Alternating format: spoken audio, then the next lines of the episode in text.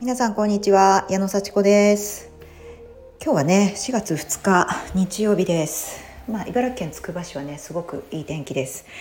えっ、ー、と今日もねこう自分の目標とか目的を探すために有効な作業についてちょっと話していきたいと思います。あの自分のね人生の目的って言われてもなんかすぐには分かんないですよね。うん。あのまあ、幸せになりたいとか自分がやりたいことをやりたいとかゆっくりしたいとかなんかそういうこう漠然としたことは思い浮かぶと思うんですよね。だけどなんかそんなこと考えてもみなかったよっていうような印象を持つ人がねほとんどなんじゃないかなと思います。私はね高校生の時に確か家庭科の宿題でどんな人生設計をしようかっていうのを書かなきゃいけないっていう宿題があったんですよ。でなんかすっごい嫌だったんですけどとりあえずなんか24歳22歳で大学卒業して24歳でまあ大学院卒業してって書いたかな。で27歳で結婚して子供を産んで30歳33歳ぐらいでねまた3人子供を産もうみたいなことを書きましたそれはねなぜかというとうちの母親が大体そうだったから うちの母親が辿ってきたようなことを聞いてそれをこう結構真似したというかあそれがまあいいのかなみたいなだから多分その時は先生になって結婚して子供3人産んで先生やり続けて定年退職してみたいなことを書いてたかなと思うんですよね。で結局ねあの先生には私はならなかったんですけど、まあ、大学卒業して大学院行って就職してで結婚もしたいと思ったので結婚して子供3人産みました、うん、30歳30代で3人産みましたね、うん、だからあのー、結構ねそれもうよくわかんないと思いながらもそれをこうなんとなくこうなぞってるんですよね。怖いですよね。こう思い描いたことになるような感じでなぞっている。すっごい不思議でした。で結構ね私もあの、まあ、大学は修士を出て就職したんですけどなんか博士を取りたかったんですよね。やっぱりこう自分の専門分野欲しいなと思ってちょっと修士の2年間で出て就職っていうのがね少しこう引っかかってたんでこうなんかドクターを取りたい博士号を取りたいっていうのがあってそれをこうやっぱりこういつか取れたらいいなと思ってたのでまず子供を産む前に取ろうと思ったら妊娠してそれはありがたかったんでちょっと妊娠中および育休中に取ろうと思ったらちょっとやっぱり大変でここ精神的にこれは無理だなと思ってあの相談してた先生に誤りのお手紙を書いて ごめんなさいと。であの子供をね育てて、まあ、あの両立しながらね、まあ、復帰したわけですけど復帰しながらも育てること自体がちょっとチャレンジングだなって思ったんでお仕事もやりつつ子供の面倒も見てでまたあの子供を産んでっていうのをこうね繰り返して3人目が2歳ぐらいになった時にいややっぱりドクター取りたいなと思って。でその時あの一緒にお仕事してた先生に相談したらもう自分のところで研究してくださいと言われたのでありがたくそこの研究室でね実験させてもらいました。そんな縁でねあのしっかり博士号もね取ることができてなんかで専門家になりたいっていう気持ちがすごい強かったのでもう本当に自分じゃなきゃできないことを極めたいみたいな感じで。であの結構頑張ってね論文書いたり報告書書いたりいろんな人と仲良くしていろんなところでこう話させてもらったり講演をしたりっていうのを楽しくやってたわけですけどもまあ、それでね50歳を機にそれをちょっと一旦こう終了してインストラクターの道へということでね大きく舵を切ったんですよね。なんかそれも私のこう変化だったんですけどね専門家になりたいって思ったんだけどなんか結構つらい辛くってあのバランスがやっぱり取れてなかったんですよね。うん、でそれもねあのちゃんと今今私すごい学んでるんですよ。その人生の目的についてとか目標そしてそこに向かっていくためのやり方みたいなのをすごい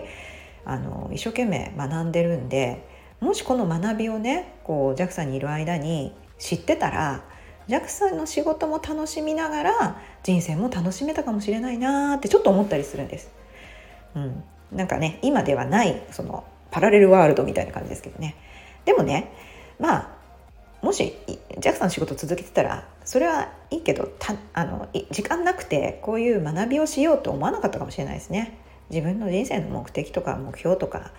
うん、いろんなことができるとかあんまり考えなくても自分を責めたり子供を責めたりしてそれでねちょっと家庭不安になっちゃってたかもしんないので、まあ、その時点で私は新しい人生に舵を切ろうと思ったのでそれはあの宇宙の仕事も少しやりながらインストラクターやるみたいなことができればいいなと思ってまあいろいろねあのご迷惑もかけながら やめたんですけども。で今ねコーチングもやりあのインストラクターもやり宇宙のコンサルタントもやりっていうような感じで結構幅広くやらせていただいてるんですがそれでもねあの自分がどこに向かっていくかってやっぱり考えながら何をしたら自分がやっぱりこう一番楽しいのか何をしたらこう感情的に満たされて幸せを感じるのかって本当人それぞれなんですよね。でともするとこうよく聞く幸せを自分の幸せだと思って頑張っちゃう。それは過去の私ですね。実際自分の幸せではあったんですけどもあの結婚して子供を産んで仕事も続けて定年退職する。っていうのが幸せだと思いますよね。よくあるから。これ誰かの幸せ。で多分その多くの人の幸せは自分の幸せも当てはまる。だけどそこまで漠然としたところはね結構多いかもしれないけど本当に自分がつかみたいものは何なのかっていうと自分にしか分かんないんですよ。誰かが言う幸せとかどっかで見たような幸せをなぞっていこうとするのも一つの手だしみんな私もそうしてたしそうなんだけどそこでやっぱり自分はどうなのか自分は何を考えて本音はどうなのかっていうことに気づくと本当のオリジナルな自分の幸せが見えてくるんですね。いろいろ違うじゃないですか。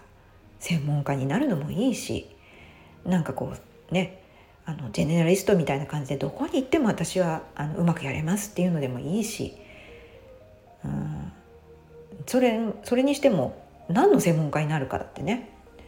もういろいろですよ。私はまあ自然科学の専門家にねなりたいなって憧れがやっぱり大きかったんでその中でもできることをや選んで、ね、宇宙の中の生物そしてその生物の実験をやるためのコーディネートの専門家みたいな感じだったんで やっぱりねそうできることにこう流れてはいくんですけどあの本当自分はどうなのかっていうのをね見定める気づくそのためのやっぱり時間をやっぱ取らなきゃいけない。で一番欲しい感情は何ですかっていうワークがあります。人生で一番欲しいのはどんな気持ちですか？これちょっと考えてみたらねいいと思います。えー、って思いますでしょ？で私もね最初ね結構私達成感欲しいんですよ。わーってやって「やったーよくできた自分はここまでやれた!」っていう達成感がすごい欲しいって思ってそれ本当なんですけどもでそれね今年の1月にこの、えっと、よく自分のことを考える時間を取った時達成感欲しい絶対達成感だと思ったんですね。でもね今日ねまた4月じゃないですか。4月になって少しそれをあのもう一回自分の欲しい感情何かなってちょっと時間をとってね考えてみたらあ私安らぎが欲しいと思いました、うん、安らぎ。何にも心配しなくていい。こう本当にほっとできるような時間。そういう時間あったら最高だよなって思いました、うん、実際達成感も欲しいんですけど安らぎも欲しいなって。なんかそうしたらね安らげるようなあのそういう方向に向かっていくようなやっぱり行動っていうのが自分にとっての幸せになる行動なんですよね。うん、なんかその時の気分にもよると思うんですけどもね。あの自分はどんな気持ちになったら一番楽しいのか一番こうね嬉しいのかそれをゆっくり考えてみる。なかなかね目の前のこと忙しくてねあご飯作んなきゃいけない掃除しなきゃいけないあこれなんかクリーニング出さなきゃいけなかったとか取りに行かなきゃいけなかったとか あるんですけどふとねちょっとのんびりできる日曜日の朝とかもしくは日曜日の夜とかそういうちょっと時間のある時にあ私一番欲しい感情なんだっけ？って考えてみる。そうするとそれに向かっていけばまず間違いないです。満足です。なんだろう。いっぱいあっていいと思います。いっぱいあると思いますけどその中のベスト5ぐらいね、うん、私は今日安らぎ穏やかさワクワク感達成感感動。この5つを書きました。はい。あなたはどうでしょうか？皆さんどうでしょうか？ね。あのー、似たような人もいるだろうし全然違う人もいるだろうしそれは本当に個人で違いますどれが正解とか不正解ないですどんな感情を手にしたいですか？ちょっといい機会なのでねあの、じっくり考えてみるっていう時間を月に1回取る週に1回取るみたいなのがいいと思いますよ。ぜひおすすめします。それでは聞いてくださってありがとうございました。またね